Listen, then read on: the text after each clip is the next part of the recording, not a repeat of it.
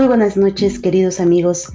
Les saluda Olivia Bernal desde la Ciudad de México y les doy la bienvenida a nuestro programa Música, Poesía y algo más. Esta noche platicaremos de eh, un tema que nos compete a todos los ciudadanos, pero sobre todo a los ciudadanos que vivimos aquí en la Ciudad de México, y es la planificación urbana. Y para ello tenemos como invitada la licenciada en Ciencias Políticas y Administración Pública, Iraís Gómez. Bienvenida Iraís, muy buenas noches. Y para entrar en materia, pues platícanos qué es la planificación urbana. Hola a todos los que nos escuchan. Pues mira, plantearnos qué es la planificación urbana este, conlleva muchas cosas.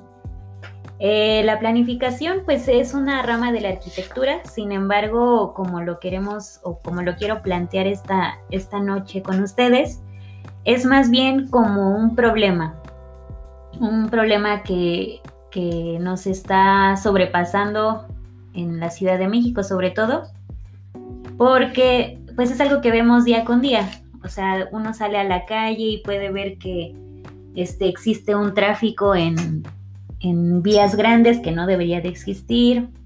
Vemos también otros problemas como, como es este, la gentrificación, que si quieres más adelante podemos tocar ese tema. Y pues el desplazamiento, ¿no? De, lo, de, personas que, que inicialmente vivían en ciertos, en ciertos barrios y que por esta mala planificación urbana, pues se tienen que ver este, desplazados. Pero en sí, ¿qué es la planificación urbana? Pues son todos estos mecanismos que, se deben tomar en cuenta para poder hacer una estructura correcta de, la ciudad. Y en cuanto a, esta, a esta planificación, la problemática principal, ¿en qué crees que se determina? En que somos una gran urbe y que al al tener una sobrepoblación no controlada, es, que son muchos problemas, este, tanto económicos como políticos, este, que, que, se pueden determinar desde eso, ¿no? De que somos una ciudad extremadamente sobrepoblada y que actualmente, por ejemplo, en alcaldías como Benito Juárez, como Iztapalapa, pues se ve, ¿no? Los, problemas que están aconteciendo debido a que somos ya bastantes, como la falta de, la falta de agua. Entonces, ¿qué pasa? Que la Ciudad de México intentó, y como sucede en varios aspectos en México en general, intenta replicar cosas de otros países, por ejemplo de Estados Unidos, que no funcionan en nuestro país.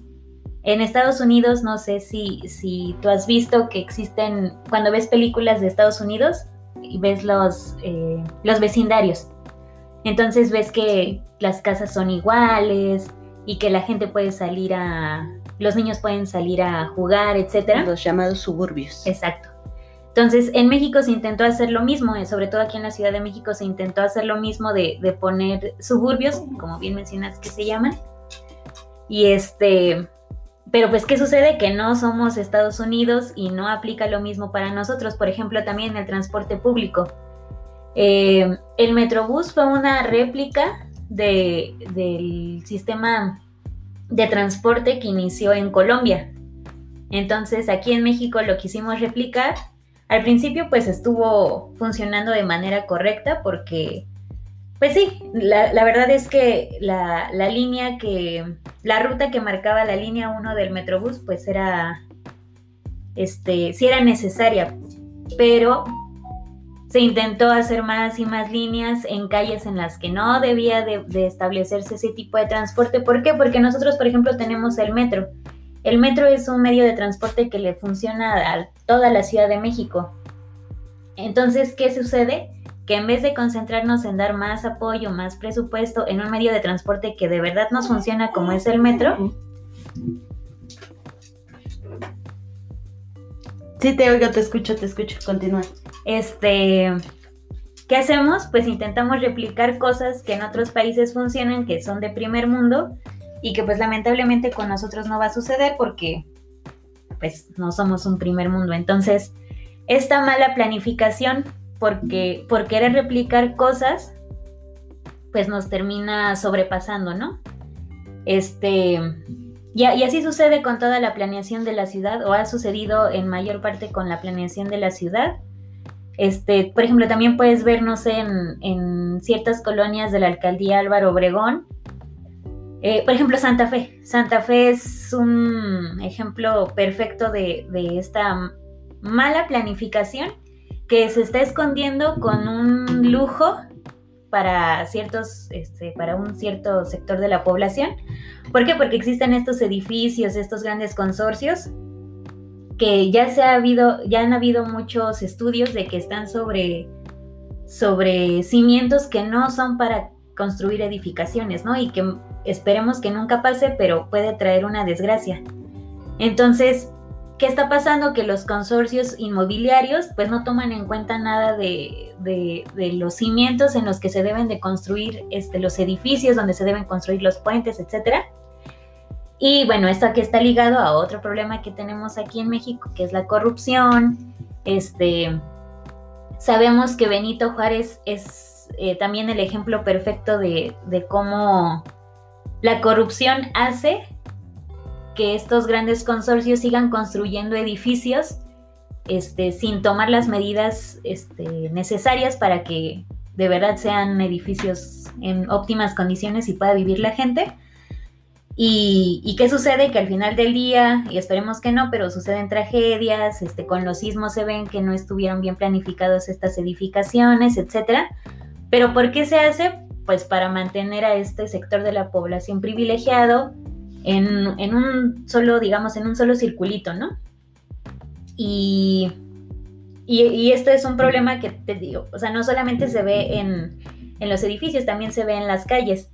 El periférico, ¿no? Que antes este, no existía el segundo piso, ahora ya está el segundo piso, pero hay mucha gente que se ha dado cuenta que pasando por el segundo piso, pues no lo sienten tan seguro e inclusive hay imágenes y videos de cómo los, los pilares que sostienen este segundo piso pues están quebrados o, tienen pues sí fallas, ¿no? Que, que, te digo, al final del día esperemos que nunca pase una desgracia, pero pues es porque no se están tomando las medidas necesarias o las medidas correctas para poder crear esta planificación urbana este, de manera correcta y por querer replicar este pues lo que sucede en otros países, sobre todo Estados Unidos, que siempre nosotros queremos replicar en varias cosas de Estados Unidos porque es el que tenemos aquí arriba.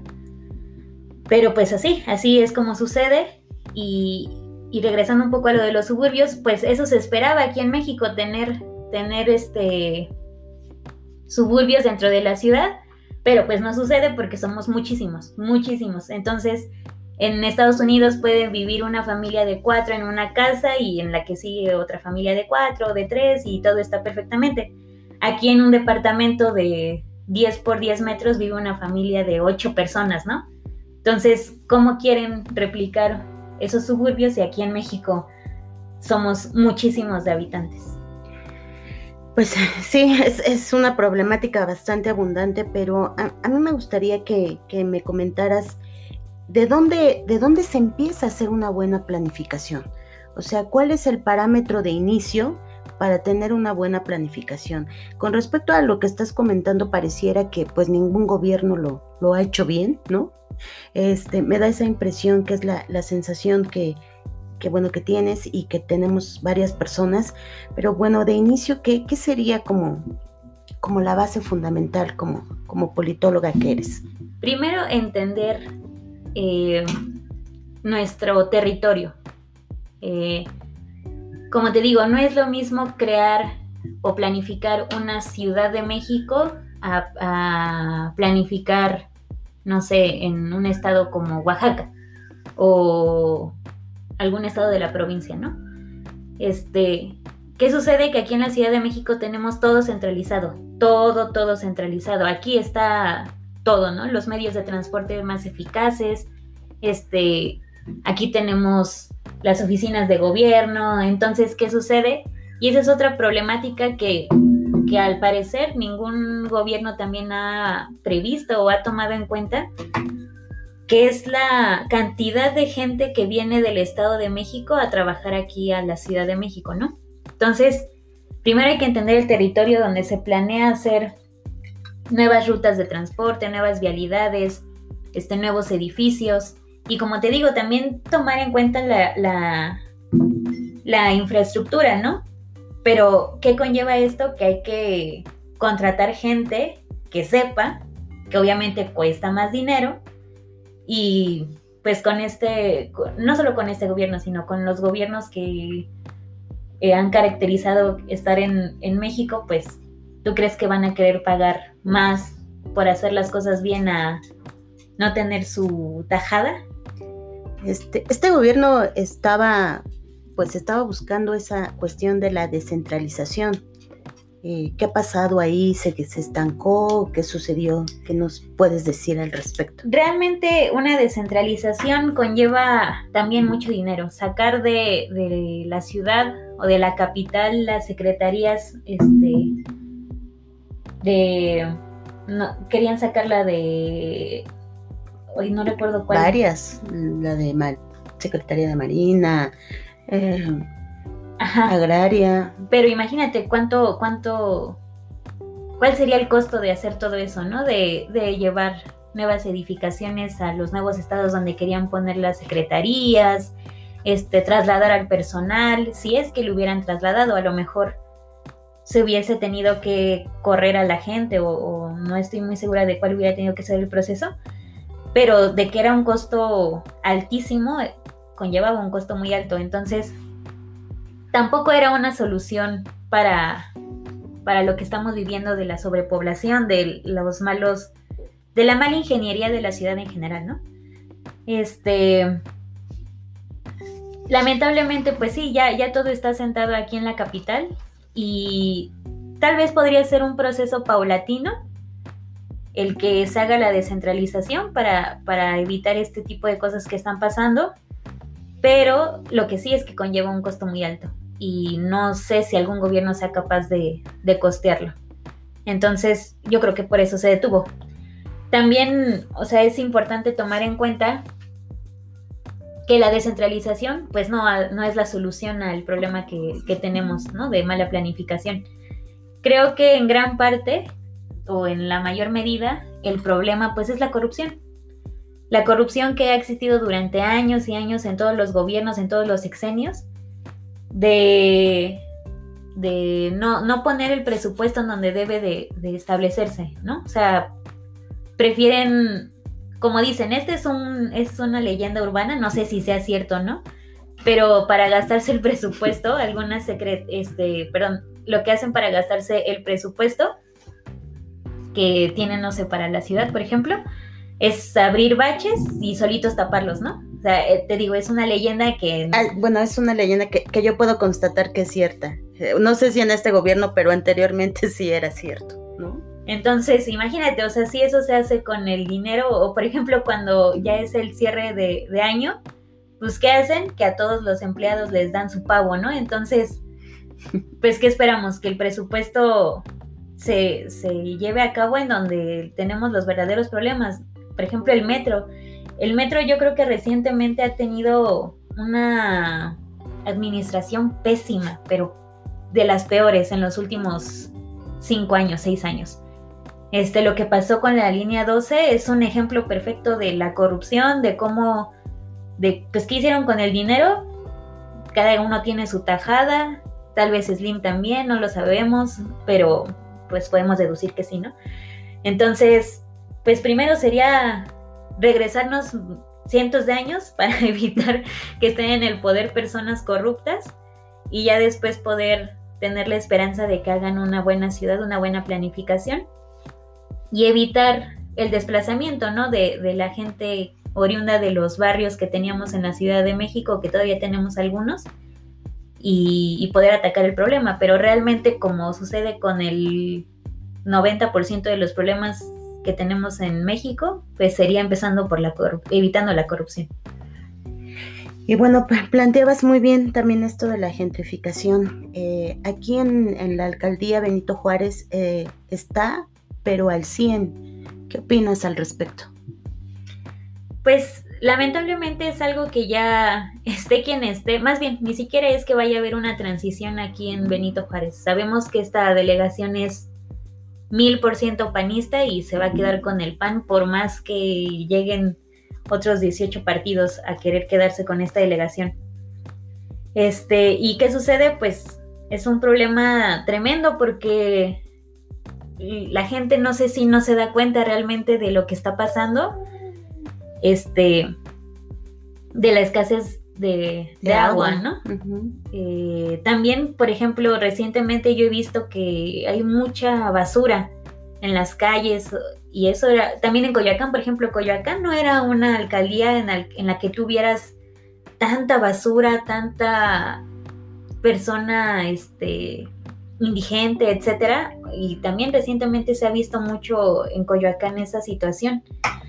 Aquí lo que sucede con, con Benito Juárez o con la gentrificación y también como sucede con la alcaldía Cuauhtémoc, pues es eso, ¿no? O sea, gente que de inicio era de aquí de que vivía aquí en los barrios de Benito Juárez, este va perdiendo su, su casa porque llegan estas grandes inmobiliarias y que, que, les dicen, bueno, yo te vendo, yo te compro tu, tu terreno, tu casa en 10 pesos, ¿no?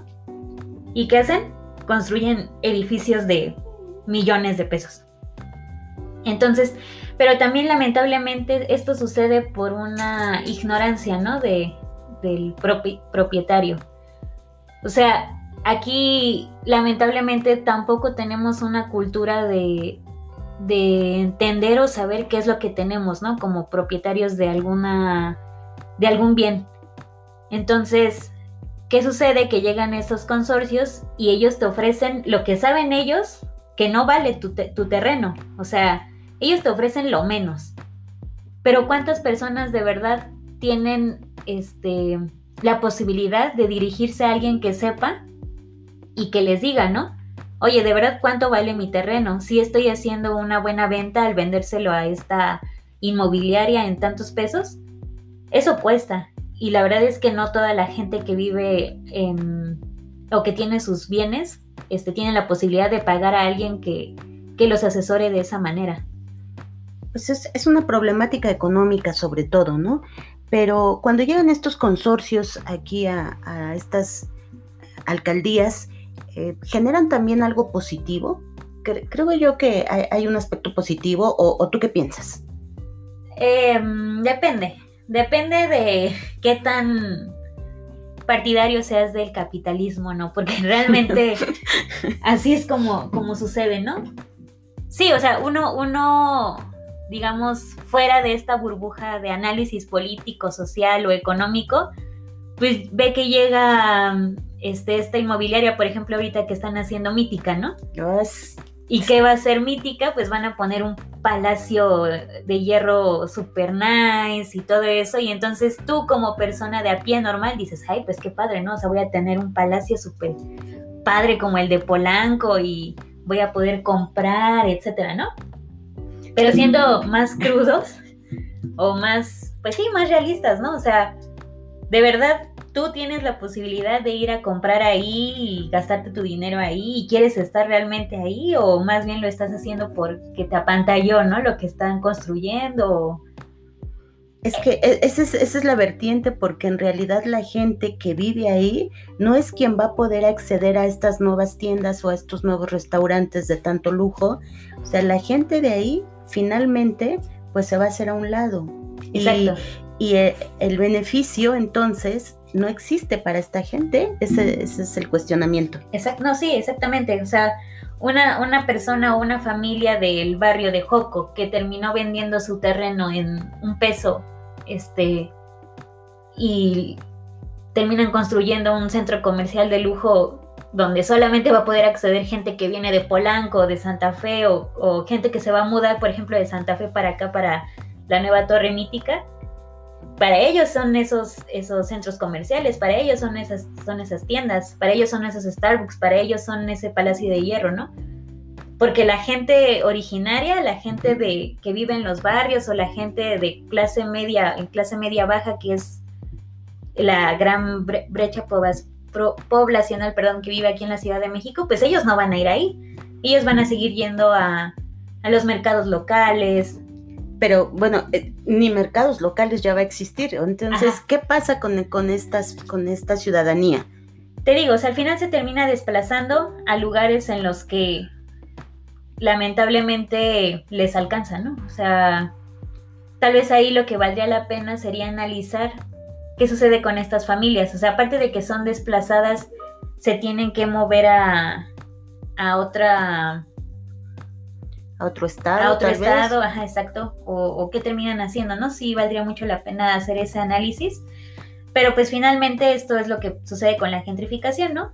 Terminan alojando, alejando, perdón, a la gente y lo que van construyendo pues es nada más para un, para una, un cierto sector de la población que tiene la posibilidad de pagar una oficina ahí, de pagar un departamento ahí, de ir a los centros comerciales de lujo que van a terminar construyendo, ¿no? Pero entonces sí hay dinero en México.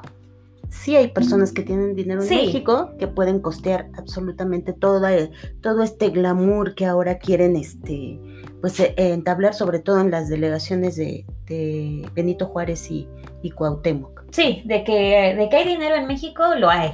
O sea, en la Ciudad de México lo hay. Riqueza mal distribuida. Exacto. O sea, solamente es un sector mínimo, pero pues para ellos son todos estos edificios, ¿no? De lujo, el de también uno que está enfrente de Perisur, que ya no me acuerdo cómo se llama. Una nueva torre que hicieron de departamentos. Ah, sí, sí, sí. Sí, sí, sí sé de cuál, de cuál hablas. Este, ese, Mítica, los de Santa Fe, o sea, pero también, bueno, también hay que analizar que a lo mejor no es gente que realmente tenga la posibilidad eh, financiera, sino más bien que aspira.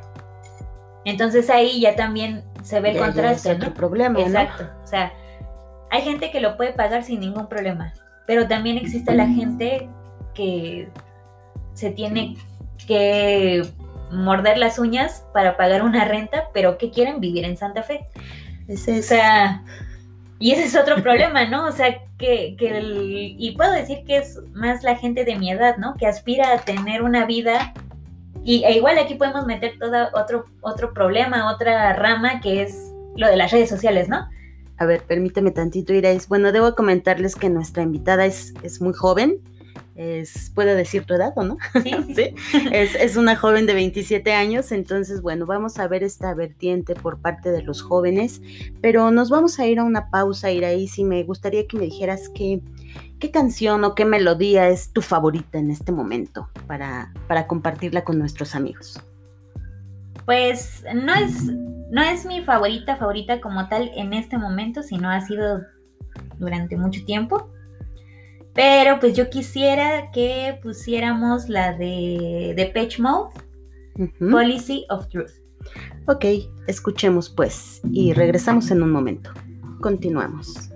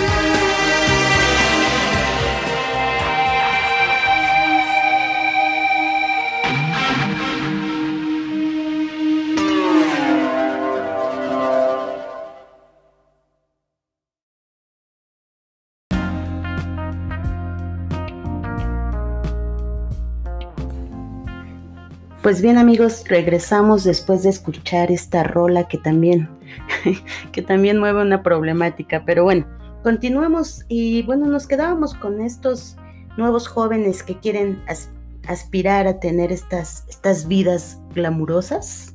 ¿Nos comentabas? Sí, lo, lo que mencionaba es que, que sí, o sea, existe un cierto, muy mínimo, pero un, cierto sector de la población que sí es capaz de comprar o de vivir en uno de estos consorcios este, sin ningún problema, ¿no? Pero también existen los jóvenes que, que, que quieren asumir o más bien que quieren tener este estilo de vida que a lo mejor no les es costeable, o sea, que teniendo una buena análisis financiero, pues no les es nada costeable vivir en uno de estos departamentos de de lujo y que al final finalmente lo hacen. ¿Por qué? Porque aspiran a tener esta vida, este, como dices, glamorosa. ¿Por qué? Porque también pues últimamente o recientemente las redes sociales provocan de todo, ¿no? En los sobre todo en los jóvenes, yo diría, este, el querer aparentar en Instagram que tienes esta vista espectacular de un departamento en Santa Fe que vas a pagar una renta de 70 mil pesos por unos cuantos metros cuadrados, pero pues tienes la vista, ¿no? Y puedes subir la historia a Instagram de que estás tomando tu cafecito, ¿no? Entonces, pero, eh, o sea, regreso a, lo mismo que comentaba, por ejemplo, y, es contrastante, pero al final es lo mismo, ¿no? O sea, contrastante porque está la gente que ignora cuánto vale su terreno y, es, y la gente que ignora este, su educación financiera y terminan pagando miles de pesos por estas rentas, cuando podrían estar haciéndolo, bueno, eso ya depende de cada quien, ¿no? Pero cuando podrían estar ahorrando para tener una casa o, o yo qué sé, ¿no? O sea, al final yo no juzgo la vida que ellos deciden tener, pero lo que sí es un hecho es que eh, no existe una educación financiera tampoco en México. O sea, mucha gente de mi generación, de tu generación, se hizo de cosas como e, entendimos, ¿no? Como creímos que era lo mejor. O sea, hay gente que prefiere pagar toda su vida un departamento, pero como te digo, vivir aquí en estos de lujo, o tal vez no de lujo, pero prefieren pagar un departamento, rentar, perdón, este, toda su vida a comprar algo propio. Entonces, ¿qué sucede? Pues que, que ningún gobierno tampoco se ha comprometido o sea más bien establecido la idea de que desde la primaria, yo diría, debería de haber una materia o algo que nos, sí, una materia, que nos enseñe a, manejar nuestras finanzas personales de manera correcta. Porque,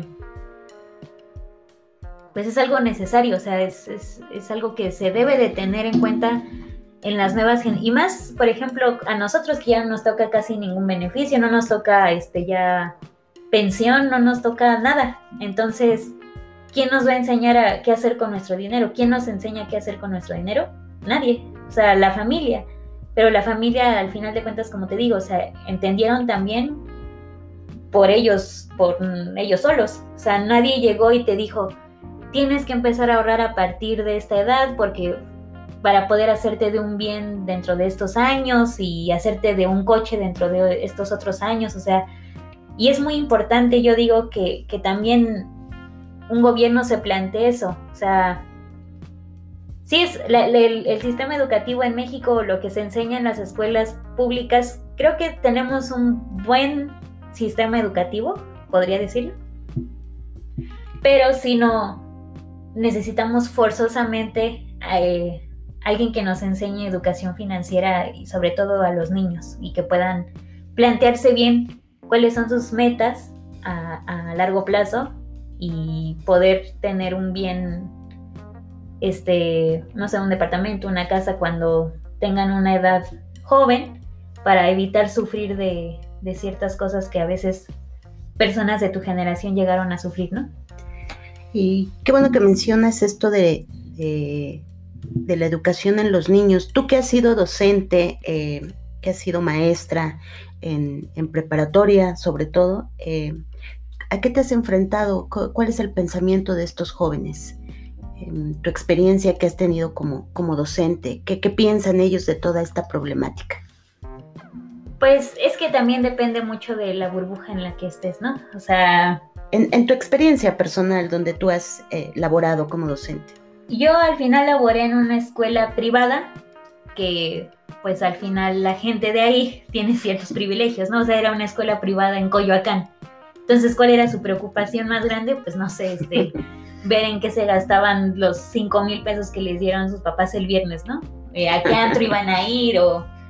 Y digo, al final tampoco yo puedo juzgar o puedo culpar a los jóvenes de esta ignorancia, porque así se le tiene que llamar, es una ignorancia a lo que está sucediendo, a lo que le sucede a la demás gente, porque pues no lo viven. O sea, es como una vez yo en una clase les mencionaba, ¿no? ¿Tú qué, ¿Tú qué materia dabas, perdón? Yo daba problemas políticos, sociales y económicos de México. Entonces, en una tarea eh, les había dejado que vieran a su alrededor, o sea, que, que vieran los problemas con los que se podían topar a su alrededor, desde que salían de su casa hasta que llegaban a la escuela, ¿no? Entonces, yo en mi experiencia, pues salir de mi casa, ir a trabajar, es tomar el transporte público, ver que está súper lleno, este, no tener cambio para pagar el camión, este, encontrarme con indigentes, ¿no? O sea, ¿y cuál era la, la realidad de ellos? Pues que se salían de su casa en coche y vivían a cinco minutos de la escuela y llegaban, ¿no? Entonces era como maestra, pero pues yo no vi nada, ¿no? O sea, yo no vi ningún problema. Y te digo, al final pues no es su culpa, o sea, ellos vienen de, un privilegio que, que, afortunadamente pues lo tienen, ¿no? O sea, uno no puede culpar a la gente de los privilegios con los que nace, pero sí puedes hacer por lo menos que tomen conciencia, ¿no? O sea, creo que de las, eran pocos alumnos, de los 15 alumnos que llegué a tener, a lo mejor uno sí viajaba en transporte público, pero pues no, veía ningún problema, o sea, ellos solo viven al día y creen que todo está bien, ¿no? Y al final... ¿Pero toman conciencia o, no? Algunos. O sea, hay otros que, pues, lo aparentaban tal vez en la clase, pero... Pero yo sé que, algunos sí, sí toman conciencia, pero toman conciencia porque alguien llega y les dice, ¿no? O sea, tal vez si yo nunca les hubiera dicho, vean lo que pasa a su alrededor cuando viajan de, de su casa a la escuela este, nunca se hubieran dado cuenta de nada. A lo mejor ellos hubieran seguido viviendo su vida normal, ¿no? O pues lo que sucede, ¿no? Al final de cuentas, pues la escuela es la escuela, ya cuando sales de ella ya te enfrentas, vivas en privilegio o no, salir ya de la escuela, de tu universidad, de tu prepa, ya te enfrenta a problemas, este, sí o sí. O sea, cuando buscas trabajo, vivas en privilegio no, a fuerza te tienes que enfrentar, a estos problemas del día a día que vive la mayoría de la población. Este, y, regresamos a lo mismo, ¿no? O sea, cada problema social o económico que está en nuestra ciudad es llevado de la mano de otro problema, ¿no? Entonces, este, pues sí, yo espero que, que los alumnos con los que llegué a darles clases hayan tenido un poco de conciencia, pero pues es cuestión de que ellos también lo trabajen cuando ya salgan de, de la escuela. Y en general los, los chicos de, tu generación, eh, ¿qué opinan al respecto? Ya, ya en este sentido laboral, ya no tanto en el, en el sentido de la docencia, sino ya ahora la gente que, pues, que está activa laboralmente, ¿cuáles son sus prioridades o no prioridades con respecto a las, problemáticas de, del lugar donde se desenvuelven, a su ámbito tanto de trabajo como, como donde viven? Pues realmente no puedo hablar por toda la gente de mi generación porque, por ejemplo, con las personas que yo estudié, pues éramos de ciencias políticas, ¿no? O sea, eh, uno de cada 100 tenía coche, entonces nosotros sí vivimos y, de hecho mucha, mucha de la población de, de ciudad universitaria, muchísima, viene del Estado de México. Entonces ellos viven día a día día a día, perdón, este, esa problemática del medio de transporte, de la mala planificación, de que si un día este, despiertas un lunes, tienes clase a las 7 de la mañana, pero despertamos con lluvia, o sea, los del Estado de México se tienen que parar a las 3 de la mañana para llegar aquí a las 7, ¿no? Entonces creo que esa generación es muy consciente de, de los problemas que, que hay alrededor del desplazamiento que tiene que hacer uno de su casa al trabajo, del trabajo a su casa. Pero, pues como te digo, como en todo, o sea, debe, también había chavos que pues venían en coche y ¿qué, puede, ¿qué problema puede ver alguien que viene en coche? El tráfico, que al final es lo mismo, o sea, todo viene ligado, todo viene ligado a esta mala planificación de hacer enormes calles, los ejes viales que son enormes y uno de verdad se pone a pensar, pero ¿cómo hay tráfico? O sea, ¿cómo se hacen los embotellamientos? ¿Qué, qué tiene que pasar en periférico para que no avances ni un metro. O sea, para que estés completamente detenido. ¿Qué está pasando, no? Y entonces puedes ver encharcamientos. ¿Y por qué hay encharcamientos? Porque la gente tira basura. ¿Por qué la gente tira basura? Pues porque no se le da una educación en casa de que tienes que tirar la basura en su lugar. Entonces, pues sí, como, como, como cada problema político, social o económico que existe, hay un origen y ese origen casi siempre es eres tú. O sea, tú y tu conciencia, tú y tus valores. Entonces, pues eso es lo que sucede, ¿no? La, gente de mi generación creo que es muy consciente de los problemas que, que vivimos día con día. Este, sin embargo, son pocos los que realmente puedo decir que, que quieren crear un cambio. O sea, hay gente muy consciente, pero pocos que hacen el cambio. Y no porque no queramos, sino porque no tenemos las herramientas o la posibilidad de, poder hacerlo, ¿no? O sea, yo como docente, ¿qué puedo hacer desde mi trinchera? Pues hacer más conscientes a los jóvenes a los que les doy clases, ¿no? Pero si no tienes un puesto de gobierno, si no estás en, trabajando en la alcaldía Benito Juárez, pues ¿cómo evitas que los consorcios lleguen?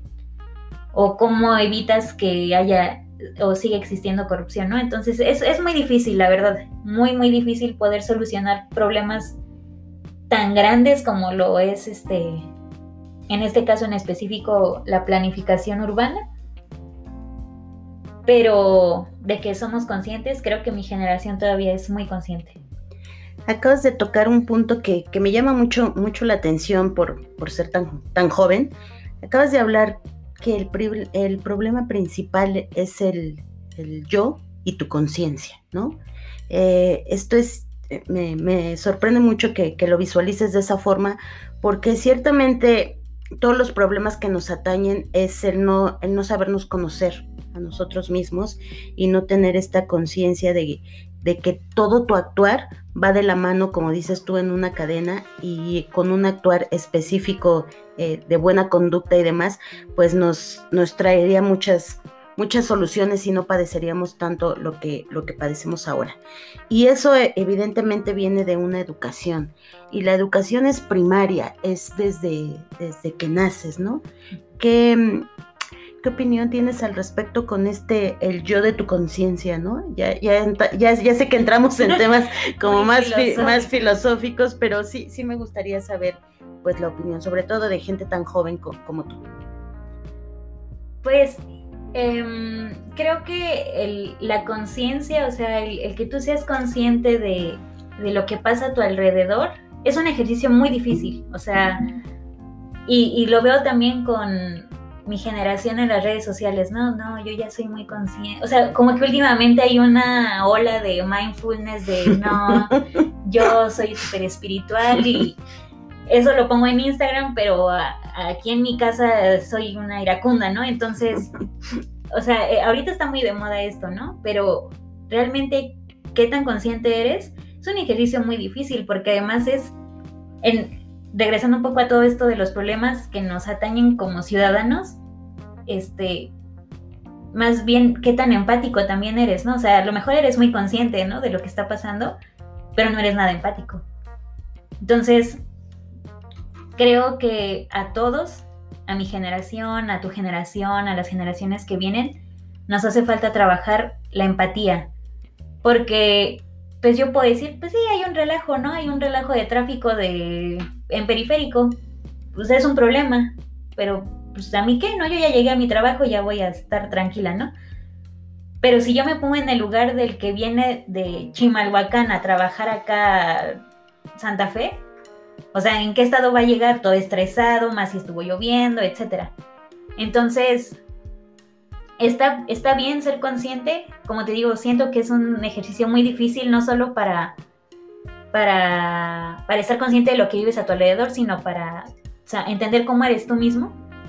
Pero también tienes que ser empático y entender que, que no todos vivimos lo que lo mismo. O sea, y con, eh, regresando al ejemplo que te daba de la tarea que les dejé, o sea, yo entiendo y, soy empática con ellos y digo, pues ellos qué se van a estresar, ¿no? Obviamente llegan a la escuela, echan relajo desde las 7 de la mañana, pues porque vienen con toda la energía de que estuvieron sentados en el coche viendo, pues nada, ¿no? Viendo Coyoacán, viendo el jarocho y siendo felices. Pero pues yo no venía, yo no vengo en ese mood, o sea, yo vengo del transporte todo lleno y la gente gritando y etcétera. Y entonces tengo que empatizar y entender que, bueno, mi frustración del transporte público no lo puedo este, descargar. descargar con los alumnos, ¿no? Entonces, y ellos también tienen que ser empáticos conmigo, ¿no? O sea, vengo de, de más lejos, este, vengo con otra carga eh, en, mi en mi trayecto. Entonces, si, si no somos empáticos, por más conscientes que seamos, pues no vamos a entender la realidad que viven las otras personas y, y ningún problema se va a solucionar o, no vamos a poder vivir en paz si no somos también empáticos. Entonces creo que eso es lo, importante, ¿no? Consejo para los, para los chicos, para los más chicos que tú. Este, pues sí, que se den cuenta de que en la ciudad tenemos muchos problemas, muchos, muchos, corrupción, este, de todo, ¿no? Violencia, inseguridad, eh, falta de agua. La inflación, por ejemplo, ahorita es el problema que más, este, pues más de mal nos pone, ¿no? O sea, justamente en estos, en este día, hoy 8 de septiembre, la inflación está, está altísima. Entonces, tú como joven, pues vas a la tienda y ves que el gansito subió dos pesos, ¿no? Y dices, pues mm, qué padre, ¿no? Pago mi gancito dos pesos más caro que ayer. Pero también está la gente que vive con un sueldo mínimo y que tiene que comer y que tiene que comprar huevos y el kilo de tortilla está en 25 pesos. Entonces, pues sí, o sea, nuestra realidad, habrá quienes este, no, no vivan tan mal o no la pasen tan mal, pero pues sí ser muy conscientes, ¿no? De que el de al lado puede no estar en la misma situación, de que así como tú te compras un gansito en 30 pesos, a alguien le está costando la vida casi casi comprar un kilo de tortillas en 25, ¿no? Entonces... Qué fuerte. sí, esa, fuerte. Esa conciencia que debe de traer también contigo el ser consciente, valga la redundancia, de a quién le vas a dar tu voto. Porque sabemos que nosotros no vamos a poder cambiar el mundo, ¿no? O sea, por más que lo intentemos o por más que queramos estar, este, ayudar a los demás, etcétera, la forma más rápida de, poder ser más conscientes de lo que está pasando en México, pues es el voto. El voto, y yo se lo decía muchísimo a, mis alumnos, tómenselo en serio, o sea, no es, no es nada más ir a una casilla a tachar un nombre en una boleta, es de verdad una decisión que puede traerte consecuencias enormes, ¿no? Y lo estamos viendo ahorita. O sea, no quiero, no quiero parecer tendenciosa ni nada, pero veamos la inflación con la que despertamos hoy, ¿no? Entonces. Híjole, ya, ya te vas a, ganar este varios, varios, enemigos. varios enemigos. Este, permítame tantito, vamos a ir a una pausa y regresamos. En un momento estamos con ustedes, amigos.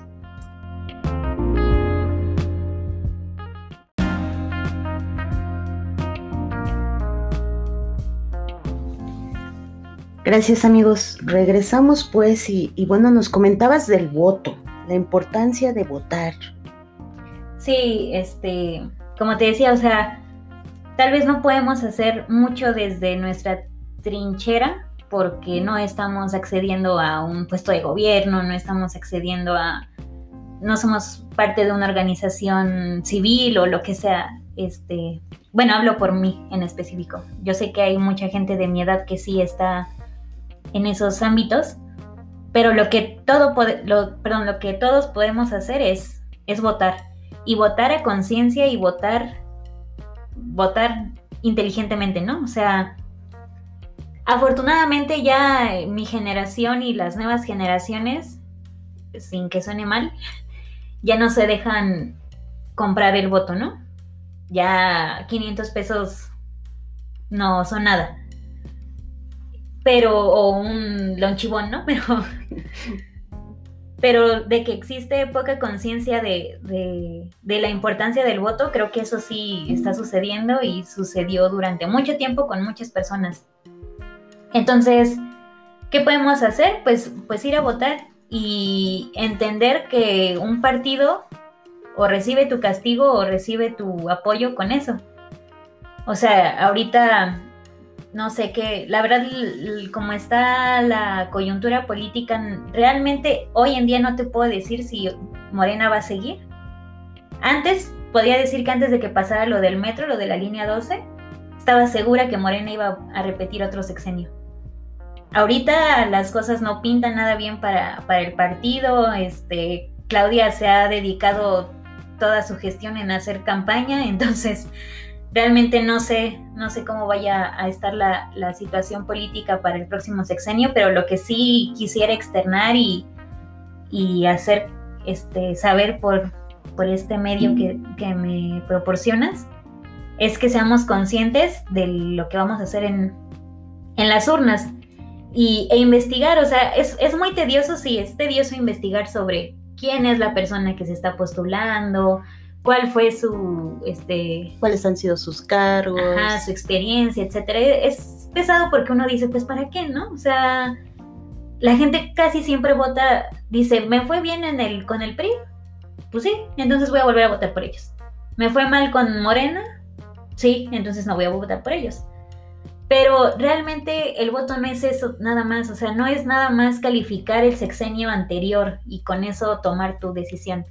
O sea, es entender todo, ¿no? Y, y, lo hemos hecho, de que se puede, se puede, porque lo hicimos en el 2000 cuando, cuando llegó, bueno, lo hicieron ustedes, porque yo todavía no podía votar, pero llegó Fox y hubo esto de la alternancia política, ¿no? ¿Quién iba a pensar que ya el PRI ya iba a dejar de gobernar este, aquí en México, ¿no? ¿Y qué pasó? Pues lo castigaron por todo lo que sucedió, por todos los presidentes priistas que hubo que hicieron y deshicieron, que no les importó nada, y se logró cambiar y que llegara el PAN, ¿no? Ya después, pues Fox y Felipe Calderón, que fueran otra, otra cosa terrible, pues ya no es tanto culpa de nosotros, ¿no? Pero de que podemos hacer un cambio con el voto, lo podemos hacer, y de que podemos exigir, podemos exigir y que también hay otros medios en los que podemos participar, también los hay, por ejemplo, el presupuesto participativo, casi nadie sabe de eso.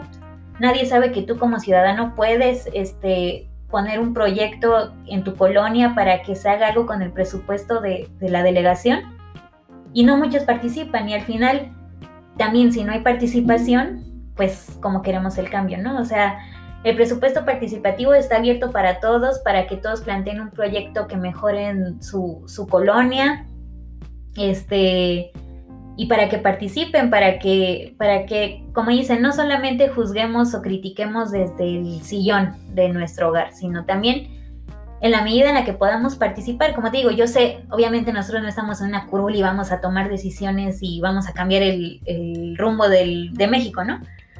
Pero de que hay posibilidad de participar, sobre todo en los jóvenes, la hay. De que no la conozcan y que no se les informe, también es algo que sucede. Pero pues también hay que involucrarnos, ¿no? Hay que entender quién fue Morena, cómo surgió Morena, quién es Andrés Manuel, quién es Claudia Sheinbaum, quién fue Felipe Calderón.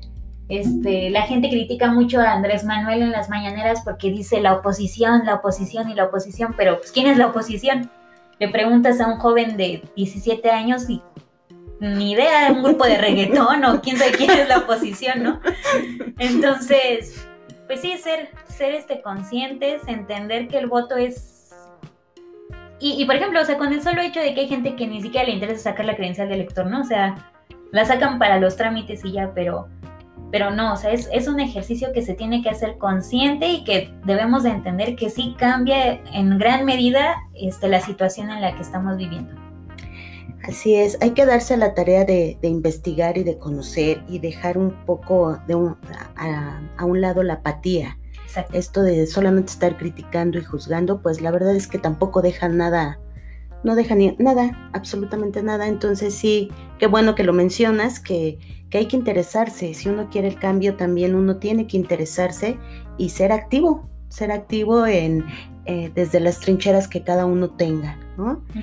Pues algo más que quieras agregar, Iraís, este, eh, chequen, chequen, queridos, este, querido público, queridos escuchas, que bueno, lo que es ser joven, ¿no? Hemos aquí planteado, Iraís nos ha planteado toda una problemática desde planificación urbana, educación financiera, democracia, conciencia del ser. Bueno, este es, este es el chip que traen los jóvenes ahora, que me encanta, que me encanta que que traigan toda esta información y la saquen a coalición y lo, y lo puedan este, externar. Eh, algo que nos, que nos quieras comentar, eh, unos últimos comentarios, ah, algo a lo que nos quieras invitar. Este, pues, pues nada, que espero que con esta plática que tuvimos, que como dices, abarcó muchos temas, pero creo que todos de la mano, como decía en algún momento, cada problema lleva otro de la mano y otro de la mano, que al final el origen, pues podemos ser incluso nosotros mismos, ¿no? los que estamos causando ese problema. Entonces, ser conscientes de lo que hacemos, ser conscientes de lo que vemos, de lo que vivimos, ser empáticos, este, e involucrarnos, como dices, activamente en la política, no necesariamente que te vayas a militar a un partido, ¿no? Realmente, pues ahorita creo que las nuevas generaciones lo que menos quieren saber es sobre partidos políticos, pero lamentablemente, pues es importante, o desafortunadamente, es, es importante conocer, ¿no?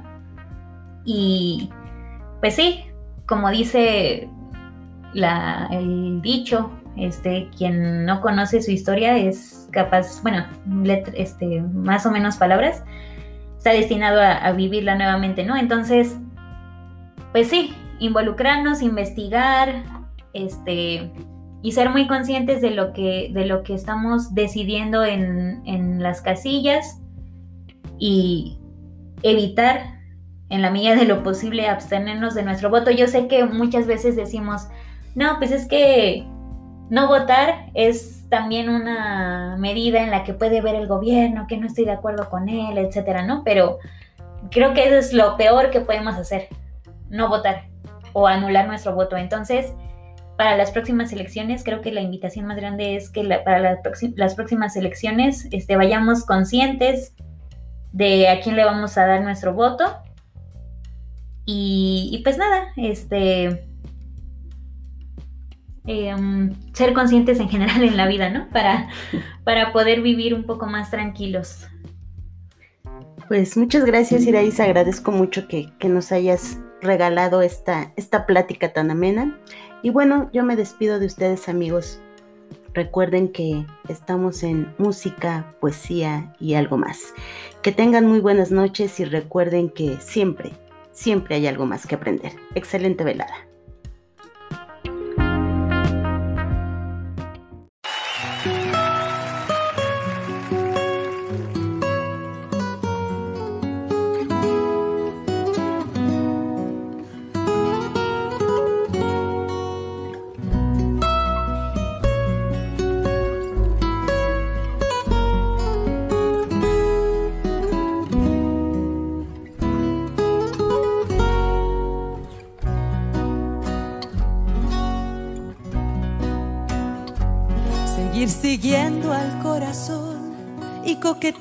Con la intuición, seguir creciendo y esquivando las rutinas, seguir soñando en un rincón, seguir creyendo que hay un Dios que me endereza de un tirón la puntería.